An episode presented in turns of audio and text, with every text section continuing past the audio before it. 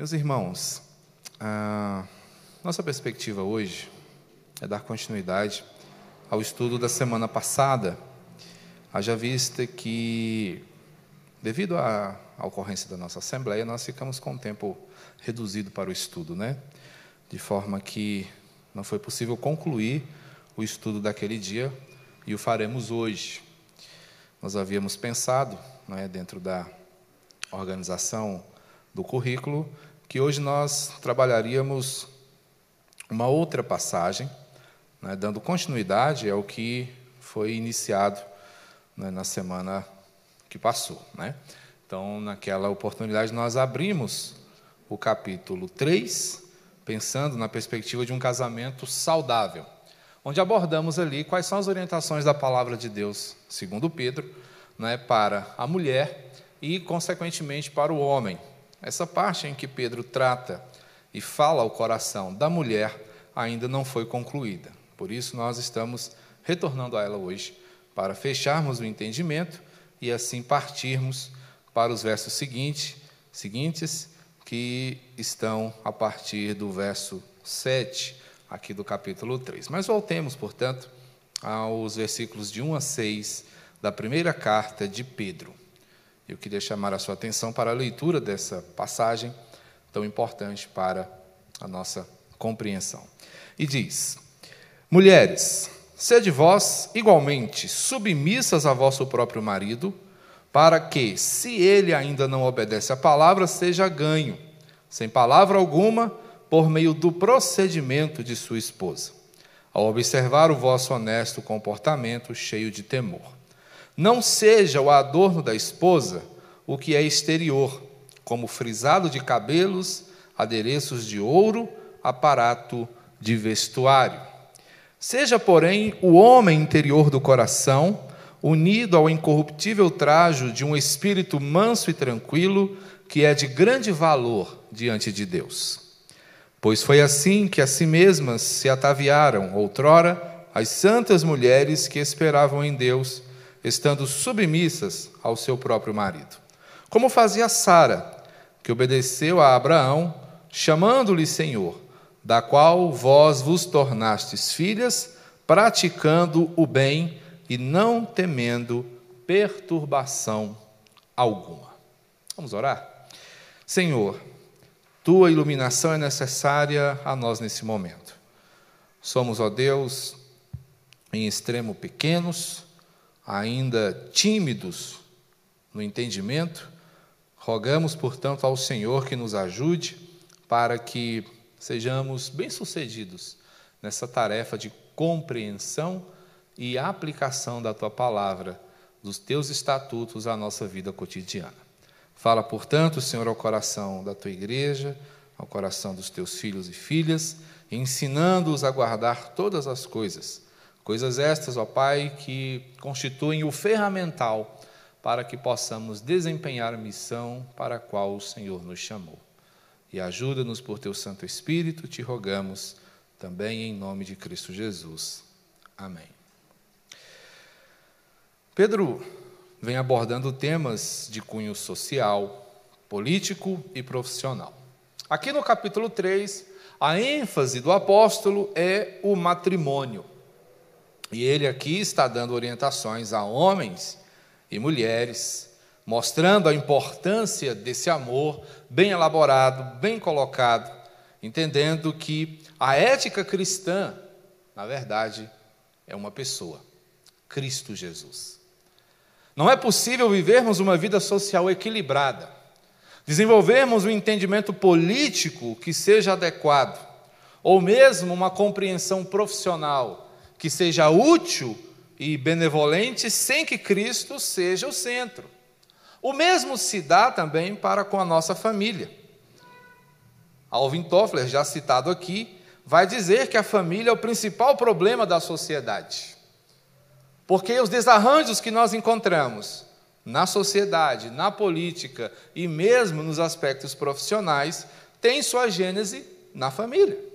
É a família que está encarregada de formar o cidadão. É ela que está encarregada de formar o entendimento acerca do bem comum. É ela também que tem ali a oportunidade de inculcar nos filhos a importância do trabalho. Portanto, se a família falha, falha tudo mais. Se a família cai, cai tudo mais. E aqui falando da perspectiva do casamento, Pedro vai dizer que a ética cristã, não é, para o casamento se fundamenta também em Jesus. E aí é importante que nós consideremos, não é, as dificuldades culturais que as mulheres têm enfrentado ao longo dos anos. Falamos disso na aula passada. E a título de rememoração, de recapitulação, o que nós temos visto num resumo né, grotesco é justamente esse: que muitos privilégios foram dados aos homens e as mulheres foram tolhidas de seus direitos, ficando elas com a maior parte dos deveres. Essa realidade triste né, se verifica em muitas culturas, como a judaica, a grega e a romana, onde os homens eram tudo e as mulheres eram muitas vezes menos que nada. É Cristo, portanto, que traz essa revolução para as mulheres. É Jesus que coloca as mulheres de novo na perspectiva adequada, idealizada por Deus. Porque se as culturas humanas têm coisificado a mulher, têm transformado a mulher num mero objeto, Cristo tem resgatado a ideia de que a mulher, assim como o homem, é uma pessoa, ou são pessoas, não são coisas. Elas não são escravas, mas são livres. Elas não são inferiores, mas igualmente dignas. Mas bem sabemos que no primeiro século a realidade do casamento era um tanto quanto difícil, porque a mulher se limitava simplesmente a seguir o marido, até mesmo nas questões de fé. Ela não tinha o direito de escolher a sua fé, por assim dizer. Falo por assim dizer porque fé não se escolhe, fé é uma só. Fé salvadora é a fé em Cristo Jesus. Mas qualquer mulher que divergisse do seu esposo, não é, nas questões de fé, era tida como infiel era tida como uma mulher indigna, como uma mulher amaldiçoada. E aí as dificuldades eram grandes. E agora notem, meus irmãos, como isso se torna acentuado quando mulheres, conhecendo o evangelho, se convertem. Há homens que ainda diante ou ao lado de homens, perdão, que ainda não haviam entendido a mensagem de Cristo. Era um problema. E a essas mulheres que Pedro escreve. É essas mulheres que Pedro consola aqui nessa passagem. Ele vai falar de submissão, não como sendo algo ruim, conforme é entendido hoje, infelizmente, pela maior parte da sociedade. O desgaste do termo tornou a submissão um pesadelo às mulheres, porque a maioria das mulheres ainda hoje entende a submissão como algo pejorativo, difícil de ser praticado, haja vista que muitos homens também, ao requererem a submissão de suas esposas, o fazem de forma equivocada, longe da compreensão do que a palavra do Senhor realmente nos dá. Então, Pedro vai colocar a submissão diante de alguns pontos como sendo, primeiramente, um mandamento. E aqui o objetivo desse mandamento do Senhor é libertar as mulheres do seu ego. É importante fazermos um link aqui com o momento da criação em que o primeiro casal cai. E o que nós percebemos ali é que ambos, homem e mulher, no caso Adão e Eva, caem no abismo do ego. Ambos começam agora a pensar apenas nos seus próprios interesses. E surge aí os conflitos. A mulher querendo dominar o homem, o homem subjugando a mulher, negligenciando a mulher, e essa situação se arrasta mundo afora. Portanto, a ideia da submissão e do amor, aqui já dando um norte para vocês quanto às responsabilidades masculinas, são exatamente a perspectiva divina de libertá-los desse ego que os massacra, desse ego que os afasta um do outro, então, e, e, e ainda do Senhor. Essa perspectiva hierárquica é resgatada aqui para que nós entendamos que fomos chamados a desenvolvermos juntos, como casais, uma parceria harmônica, a ideia da correspondência. É isso que o Senhor entende quando Ele chama homem e mulher para caminharem juntos, que eles sejam correspondentes e se correspondam nas diversas áreas que constituem a sua vida: física, emocional e também espiritual. É a ideia do resgate, dessa unidade em Cristo. Óbvio que nesse caminho todo nós nos deparamos com alguns extremos, com alguns problemas que vão complicar ainda mais a situação. Não é? Nós temos, infelizmente, a presença em nossa cultura humana do machismo e do feminismo. Feminismo. Eita, hoje eu estou.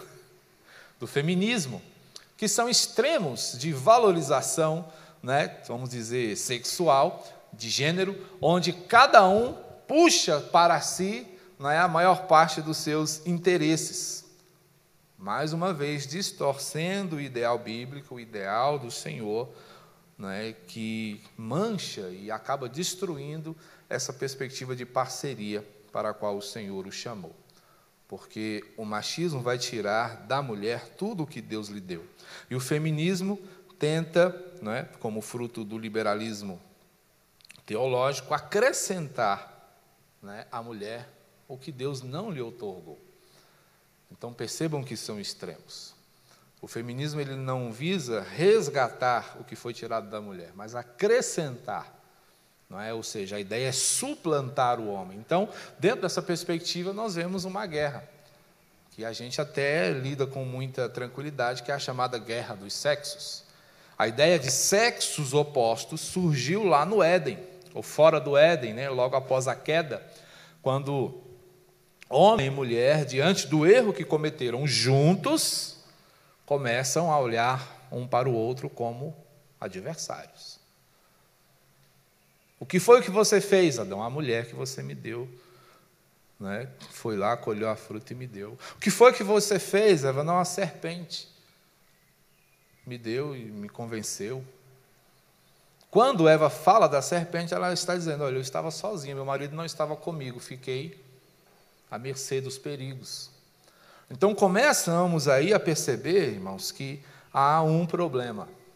Por isso, Pedro vem resgatando essa ideia de submissão como sendo um mandamento, de submissão como sendo algo exclusivo na esfera do casamento. Quando pensamos na submissão da mulher, não estamos pensando em uma mulher que se submete a qualquer homem. A mulher não deve prestar continência a todo homem que encontra pela rua. Óbvio que há esferas de respeito e de submissão profissional, por exemplo. Né? Nós não vamos sair por aí é, implantando o caos. A ideia não é essa, mas quando o termo fala aqui de submissão, é de entender que a esposa tem junto ao seu marido essa perspectiva, porque ela lhe foi dada pelo Senhor, é um mandamento, mas é exclusiva a essa esfera. A mulher não é submissa a qualquer homem. A mulher não deve não é, ser é, fiel aqui a qualquer homem.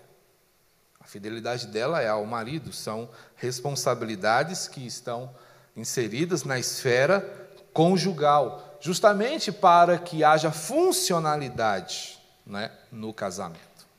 Agora sim, dando sequência, nós vamos perceber um terceiro aspecto, porque essa submissão ao marido é fundamentada no exemplo de Cristo. Então é interessante que nós observemos que o próprio Cristo foi alguém marcado pela submissão. Pedro vai nos dizer aqui no capítulo 2 dessa primeira carta que ele escreve, algo interessante a respeito de Cristo Jesus. Ainda no capítulo 2, a partir do verso 21, ele diz: Porquanto para si mesmo fostes chamados pois que também Cristo sofreu em vosso lugar, deixando-vos exemplo para seguirdes os seus passos. O qual não cometeu pecado, nem dolo algum se achou em sua boca, pois ele, quando ultrajado, não revidava com ultraje, quando maltratado, não fazia ameaças, mas entregava-se àquele que julga retamente, carregando ele mesmo em seu corpo sobre o madeiro os nossos pecados, para que nós, mortos para os pecados, vivamos a justiça. Por suas chagas fostes sarados, porque estáveis desgarrados como ovelhas. Agora, porém, vos convertestes ao pastor e bispo da vossa alma. Então, o que Pedro está dizendo aqui é que Cristo se submeteu a todo o horror, a todo o sofrimento, a toda a dor, a todos os ultrajes, a toda a vergonha que lhe estava reservada de modo resignado.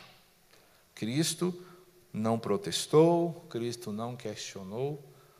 O máximo que Cristo fez foi pedir numa oração uma sorte diferente. Que é importante destacar, Deus não atendeu. Então a gente muitas vezes olha para as nossas orações, não é, e pensa, puxa, eu tenho orado tanto e Deus está calado. Mas percebam que o próprio Filho de Deus teve uma oração não atendida. Porque a soberania do Senhor ela prevalece sobre tudo. Então, isso é para nos mostrar que, entendendo que a submissão é um mandamento do Senhor, ela tem sobre nós um peso profundo. Peso esse que estava até mesmo sobre o próprio Jesus.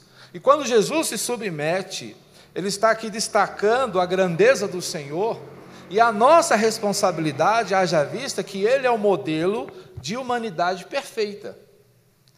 Cristo é chamado de o segundo Adão não por acaso, porque o primeiro Adão veio representando toda a humanidade e a sua representatividade nos colocou na situação em que estamos hoje. Somos seus filhos diretos, e é por isso que herdamos dele a maldição do pecado que ele cometeu. Mas vemos também Cristo, segundo Adão, que vem igualmente representando pela fé toda a humanidade toda a humanidade que nele crê. E esta humanidade que nele crê recebe por herança a sua justificação, recebe o perdão dos seus pecados, recebe a alegria eterna, o privilégio de morar na eternidade com o Senhor. Cristo, portanto, ele resgata, ele conserta, ele refaz o que o primeiro Adão, por sua desobediência, acabou destruindo. Então percebamos que Cristo ele é modelo para nós de submissão. Cristo se submete à vontade de Deus. Por que nós não nos submeteríamos? Percebam que a compreensão de submissão na palavra de Deus ela é abrangente. Não é uma exclusividade da mulher. Aqui Pedro está colocando algo específico, é dentro da esfera do casamento. Mas todos nós experimentamos perspectivas de submissão em nossa vida. Somos submissos inicialmente aos nossos pais.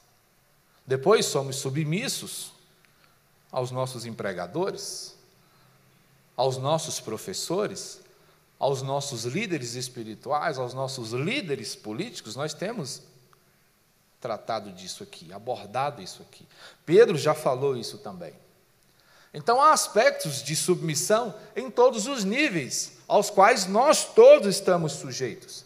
A perspectiva de Pedro aqui é específica porque ele está falando do casamento, e na esfera do casamento, a mulher deve ser submissa ao seu esposo, entendendo que ela, com a sua submissão, está contribuindo para o projeto familiar que o Senhor entrega na mão dos dois.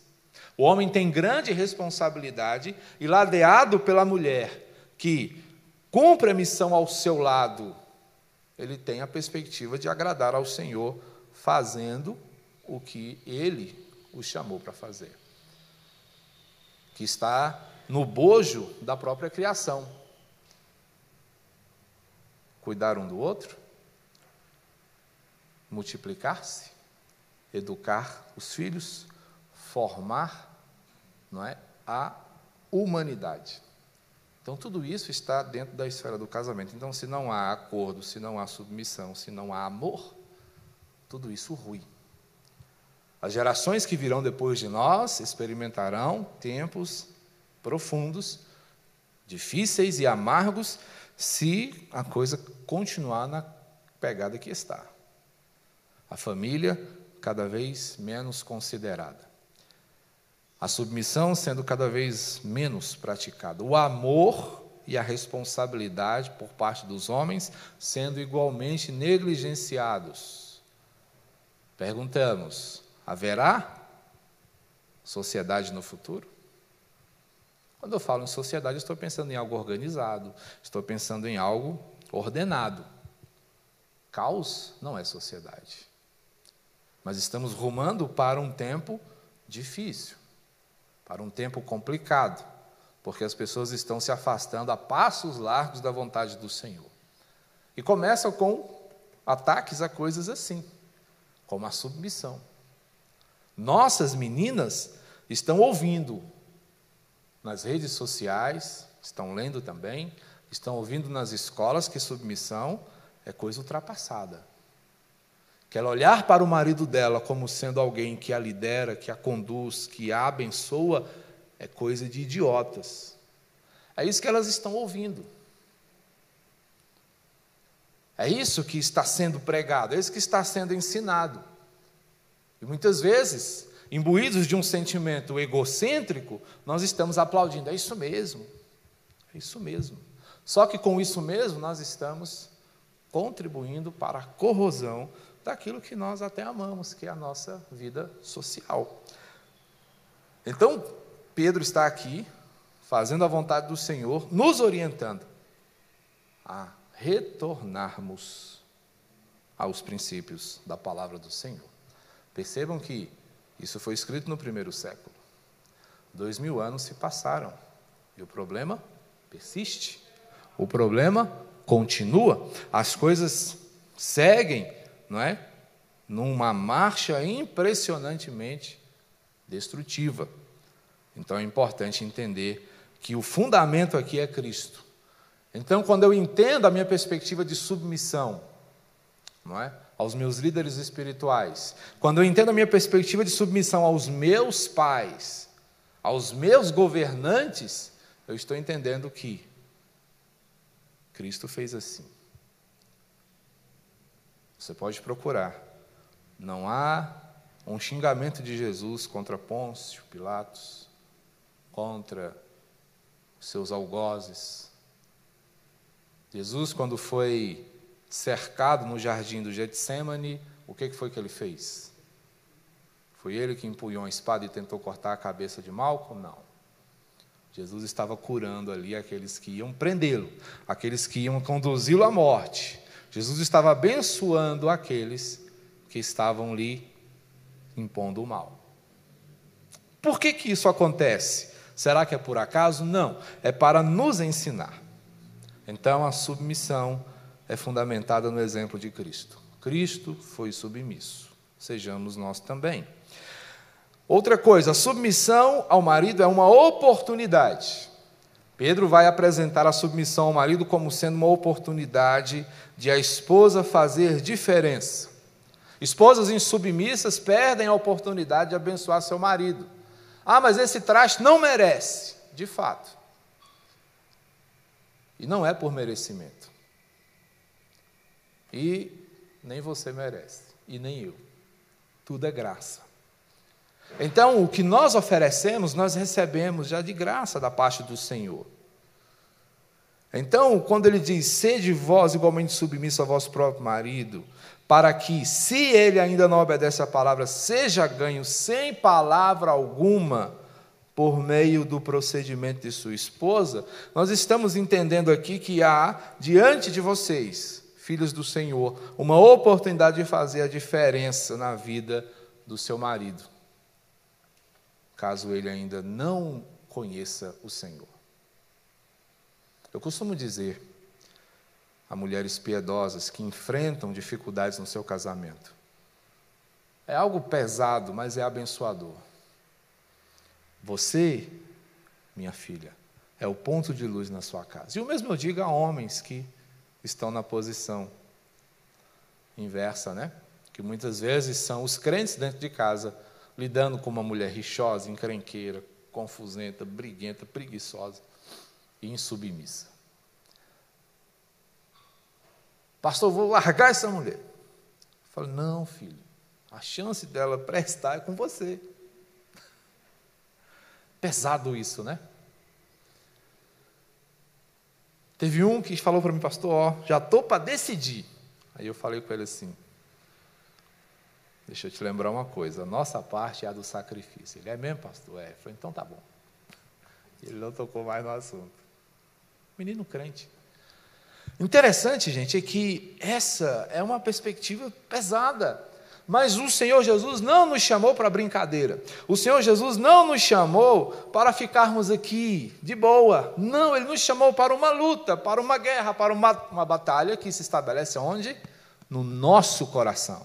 É o campo de batalha mais ferrenho que você vai conhecer ao longo da sua vida. É o seu próprio coração. Então, já que você tem essa luta dentro de si, evite embates desnecessários. Evite embates. Muitas vezes nós pensamos que o muito falar, o muito argumentar, vai nos fazer vitoriosos. E não é assim que se vence, não é assim que se ganha uma luta, é pelo testemunho. É o que Pedro chama aqui de uma guerra silenciosa.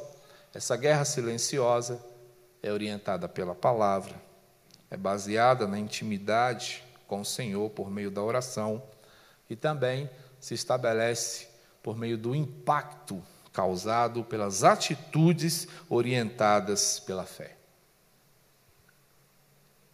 Pastor, mas como é que eu faço isso? Na dependência de Deus. Hoje de noite nós vamos conhecer um texto de Eclesiastes, onde a gente muitas vezes vai se achar perdido. Porque Eclesiastes vai nos apresentar uma perspectiva que nem sempre as nossas elaborações não é, terminam com o resultado esperado. Tudo isso para entender que não depende de nós, depende do Senhor. Mas nós podemos nos preparar, nós podemos apresentar o melhor que há em nós por meio de Cristo Jesus. É o que eu chamo de vitrine da fé. O que é a vitrine da fé? É a maneira como você vive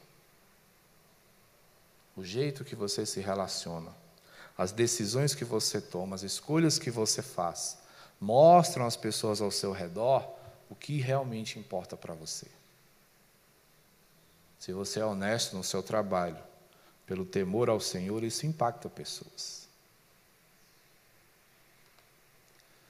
Se você é justo nos seus relacionamentos, se você é fiel a Deus nos seus relacionamentos, isso impacta pessoas. Sabe qual foi o grande erro de Adão? Foi considerar mais a proposta de Eva do que a do Senhor.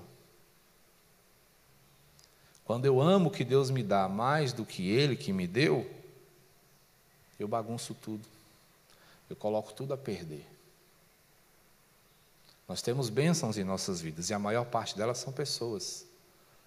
Mas eu não posso colocar essas pessoas, essas bênçãos, acima do abençoador. Quando o Senhor vai falar com Adão e diz: Ó, visto que você ouviu a voz da tua mulher, ao invés de prestar atenção na minha orientação, segura que lá vai pedrada. Você gosta de trabalhar, não é? Pois é, seu trabalho agora vai ser difícil. Você acha bom chegar no jardim e ter o que colher, né? Pois é, agora você vai ter que jogar a semente no chão e esperar crescer. Tá certo? Então, o Senhor infligiu dificuldades ao homem para ele entender como é prejudicial a vida fora dele. A submissão, ela nos leva a entender justamente isso, que é o Senhor que tem o controle. Que eu não estou me submetendo a alguém, mas ao Senhor. Quando você se submete, meu irmão, ao seu esposo, você não está fazendo ele grande, não. Você está reconhecendo a grandeza do Senhor que é sobre ele. E quando você se submete ao seu esposo, você aumenta muito a responsabilidade dele. Porque o Senhor não vai te esquecer se ele não honrar sua submissão. Agora eu te pergunto: qual justiça é melhor?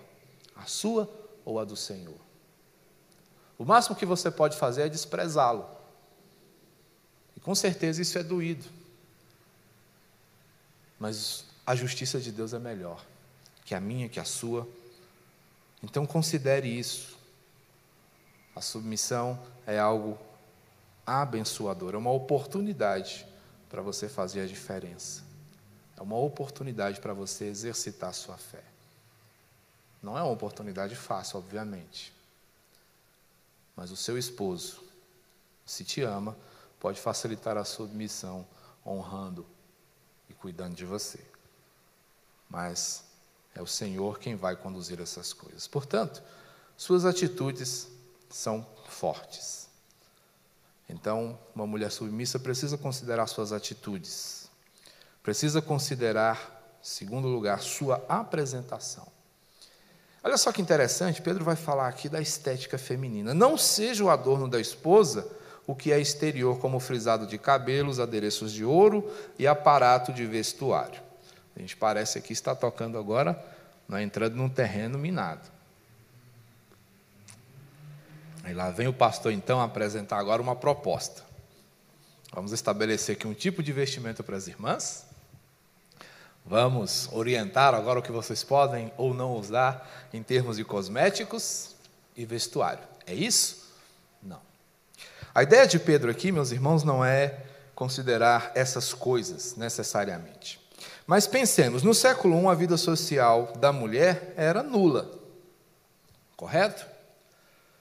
As mulheres que tinham condições, as mulheres que eram ricas, viviam uma vida fútil. Porque a maneira de elas obterem algum destaque, alguma atenção, era cultuando a beleza, né, o corpo, e tentando se destacar de alguma maneira.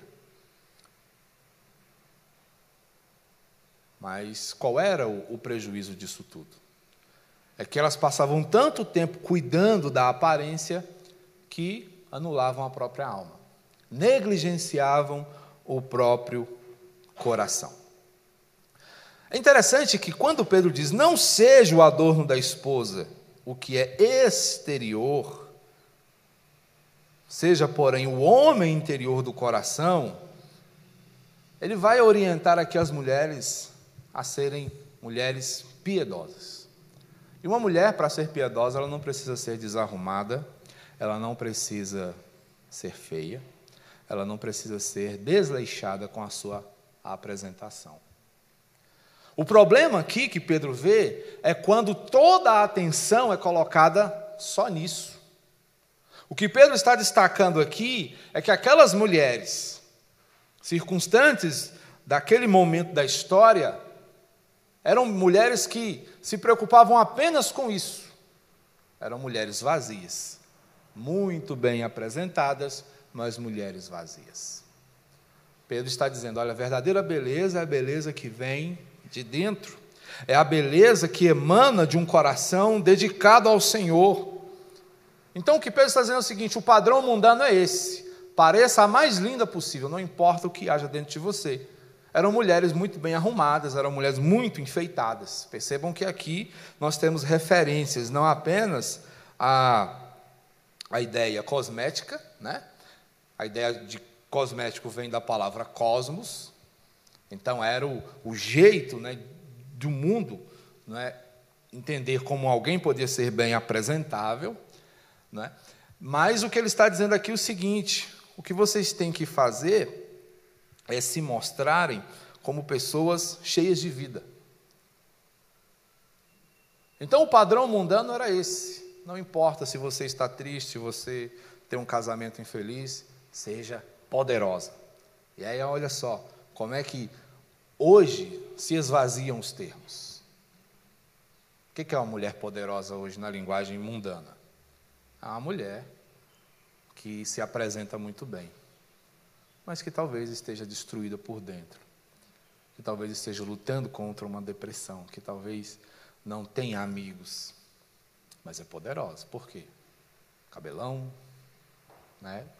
Muito bonita, corpo em dia, né? Poderosa. Mas qual o poder que ela tem? Vocês, minhas irmãs, são poderosas. Porque o poder de vocês é o poder de Cristo Jesus. O poder de vocês é o poder de lutar contra o pecado. O poder de vocês é o de depender do Senhor o poder de vocês é o de reconhecer que, mesmo as situações mais difíceis, podem ser superadas por causa da graça de Cristo Jesus, conforme Paulo em Filipenses 4,13. Vocês podem tudo em Cristo. Aí eu pergunto: quem são as poderosas? São vocês. Portanto, a mulher cristã deve sim se arrumar, mas se arrume completamente. Se arrume por fora e se arrume por dentro. O que Pedro está recomendando aqui é o equilíbrio. O cultivo da beleza não deve ser desprezado, mas não deve ser priorizado. Essa é a questão. Não é o que importa mais, importa muito. A Bíblia faz muitas referências à beleza feminina. A mulher virtuosa não era uma mulher desleixada. Você vai observar, eu até separei aqui, né, Provérbios 31, 30, vai dizer que a mulher virtuosa ela se vestia bem e cuidava para que a sua família estivesse igualmente bem vestida, protegida nos tempos do frio, enfim, era uma mulher completa, era uma mulher diligente que estava atenta a todas as necessidades da sua casa. Então, espiritualidade e desleixo não tem nada a ver. Nada a ver. Muitas vezes a gente acha, ah, vou me vestir com modéstia. O que é se vestir com modéstia? não é eleger um tipo de roupa, mas é eleger uma atitude modesta. Aí é onde está a diferença. É não entender que o valor que te é conferido te é dado pela marca da roupa que você usa, pelo tipo da roupa que você usa, pelo comprimento da roupa que você usa, ou pelo decote da roupa que você usa. Então são equilíbrios. Porque se a sua roupa precisa ter menos tecido para você ser valorizado, está errado. Se ela precisa varrer o chão para você ser considerada piedosa, também está errado. A atenção está onde? Não é na sua atitude, mas é no que você usa. Portanto, o que nós precisamos sempre nos lembrar é que o Senhor nos recomenda sempre o equilíbrio. Sempre não é? o posicionamento adequado. Porque enganosa é a graça e vã a formosura, mas a mulher que teme ao Senhor será louvada. Ele não está anulando que você não deve ser formosa. Mas o que ele está dizendo é que você não deve necessariamente descansar e confiar apenas nisso.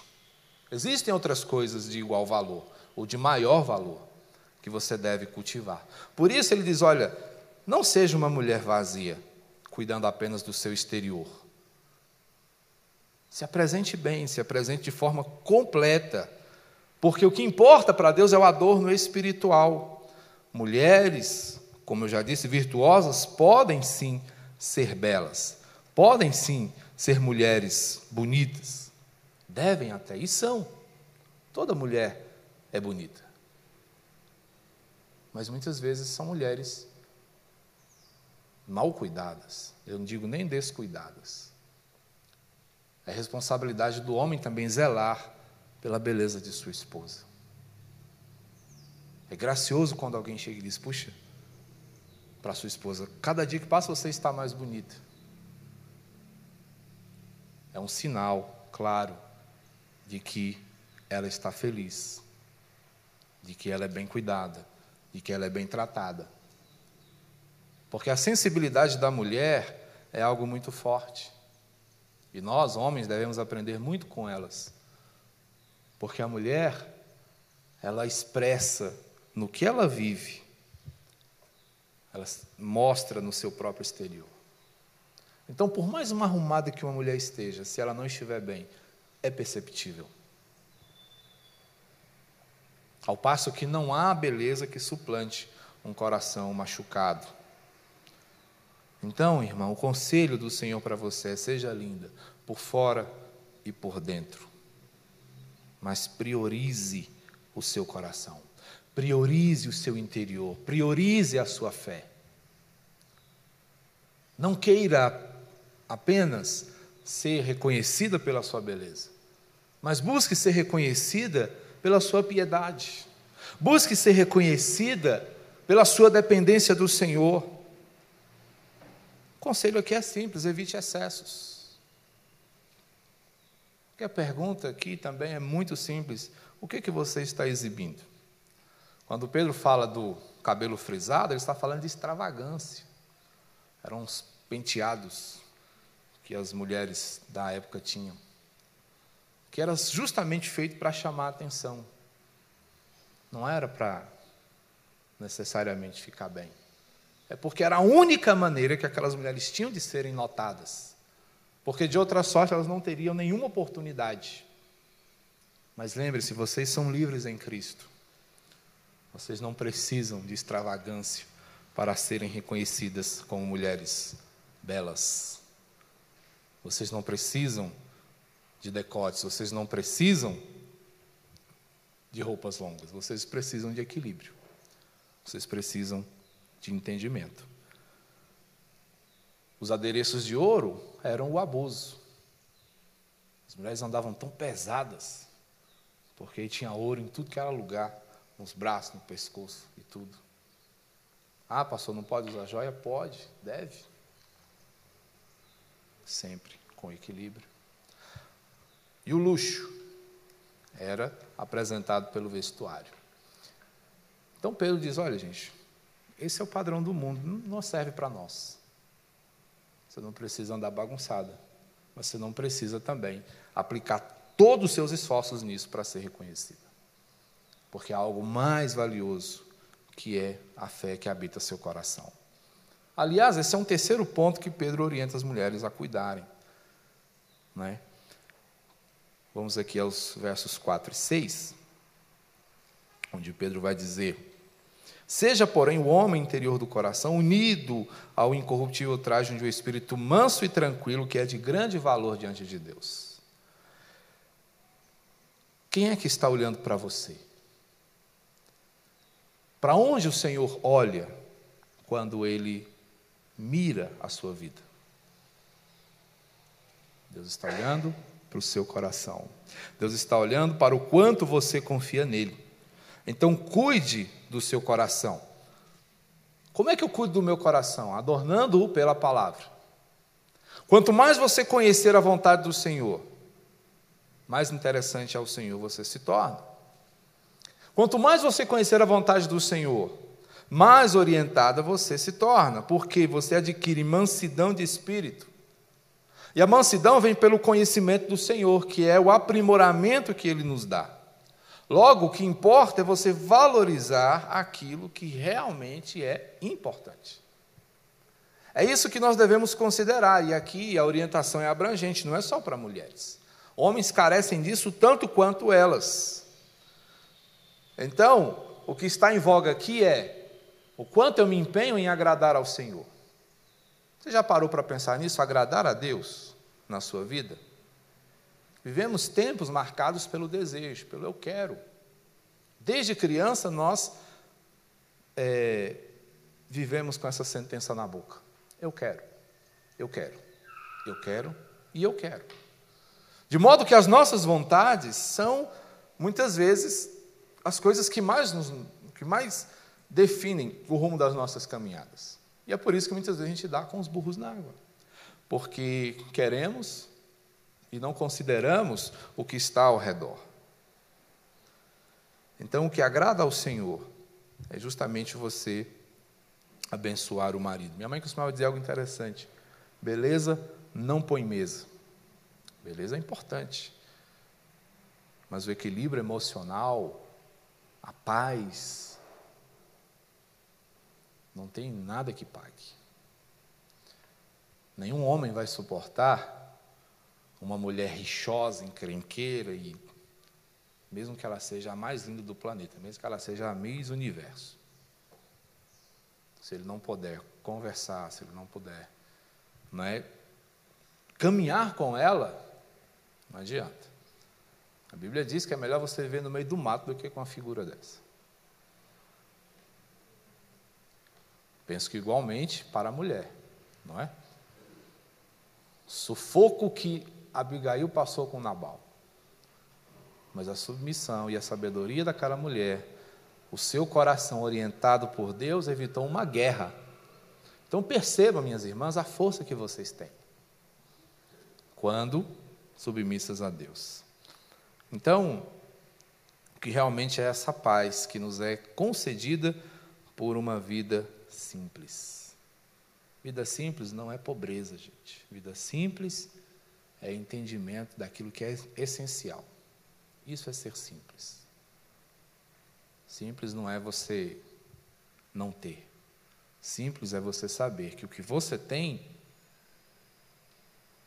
é para o seu uso e não para a sua escravidão. Siga bons modelos. A palavra do Senhor tem grandes exemplos de mulheres que fizeram a diferença.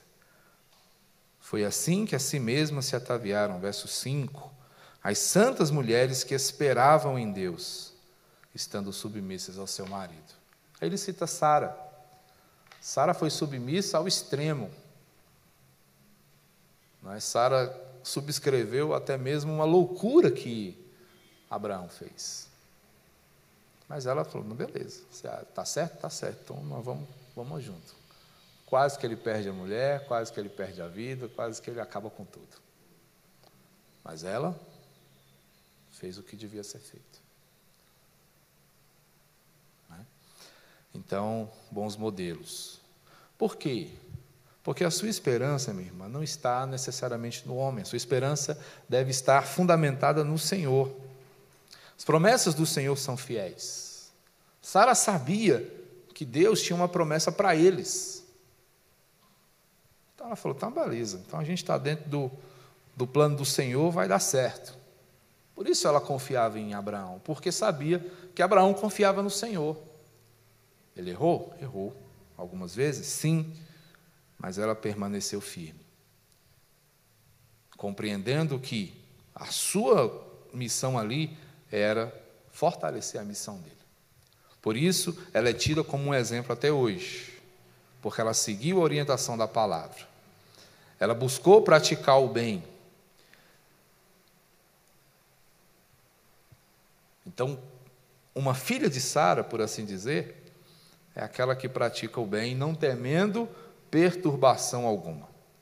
Uma mulher submissa não é uma mulher atemorizada, é uma mulher confiante. É diferente. Uma mulher subjugada tem medo. Uma mulher sujeitada tem medo, mas uma mulher submissa não precisa ter medo. Porque a sua submissão, ela é derivada de um amor praticado pelo seu marido. Ah, mas o meu marido. Então, a sua submissão é sobre o Senhor, porque esse te ama. Ah, mas e o meu marido? Pois é. Existem alguns pormenores que você pode considerar, mas acima do seu marido está o Senhor. E é ao Senhor que você se submete. E é nele que você confia. E é nele que você vence. E é nele que a vitória vem pela fé e pelo amor. Então nós olhamos né, para o contexto de mundo que diz: puxa vida, ser mulher não é fácil. Não é esse, essa é a ideia do mundo. Porque o mundo tem essa dicotomização. O mundo diz, não, é melhor ser homem do que mulher. Eu ouvi muitas mulheres falarem isso. Ah, né, as compreensões equivocadas. Ah, na próxima vez eu quero vir homem. Você não vai vir de novo. Né? Mas por quê? O mundo colocou essa ideia como sendo verdadeira. Homens e mulheres são antagônicos. Não são. Pelo menos não foram criados para ser. O pecado nos tornou assim. O pecado nos colocou um contra o outro. Mas estamos pensando aqui na perspectiva de Cristo. E a perspectiva de Cristo é a, é a da vitória sobre a morte e sobre o pecado. E aí nós estamos pensando numa perspectiva de restauração.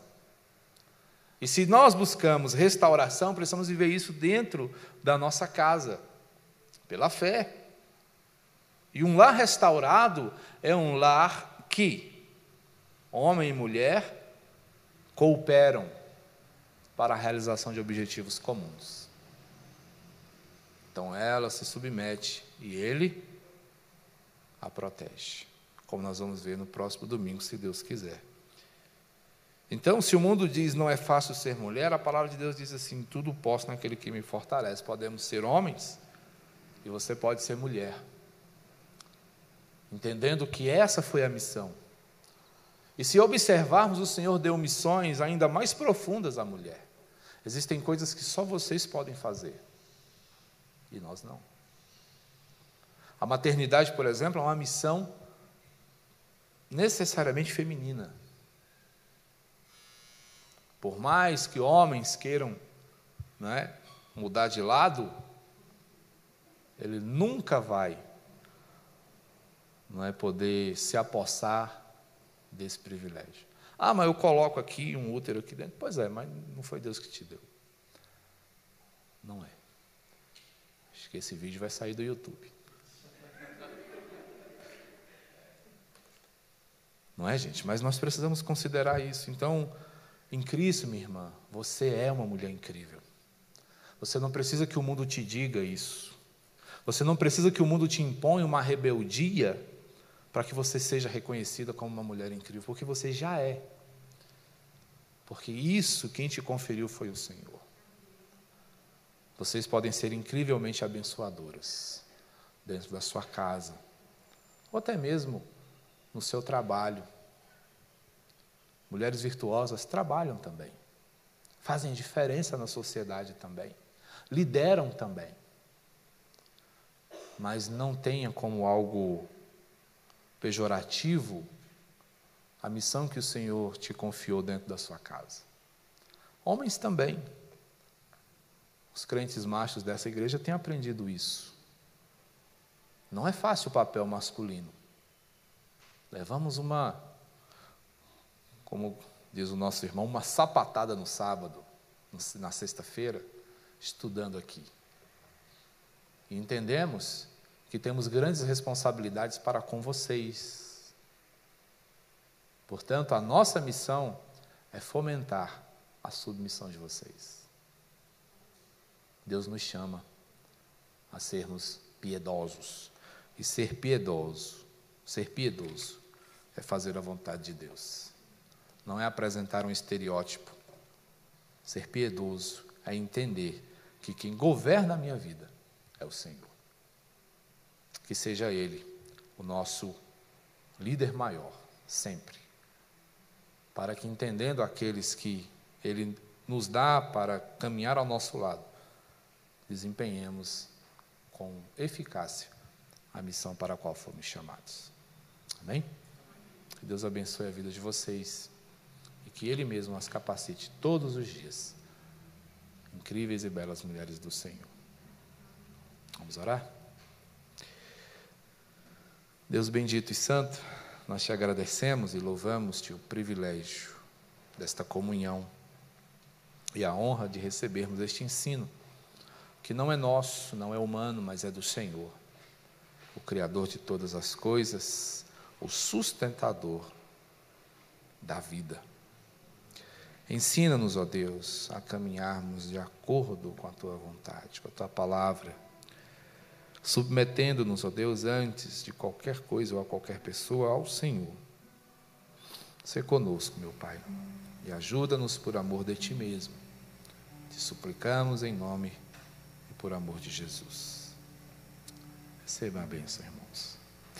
Que a graça de nosso Senhor e Salvador Jesus Cristo, o amor de Deus, o nosso Pai, e o consolo, a orientação e o poder do Espírito Santo sejam com todo o povo de Deus abençoando, ó Deus, as famílias, orientando-as conforme a tua graça, para que em todo o tempo, Deus, estejamos cientes do teu amor poderoso e da certeza de que Cristo um dia virá para resgatar a sua noiva, para que esta com ele reine por todo sempre e pelos séculos dos séculos. Amém.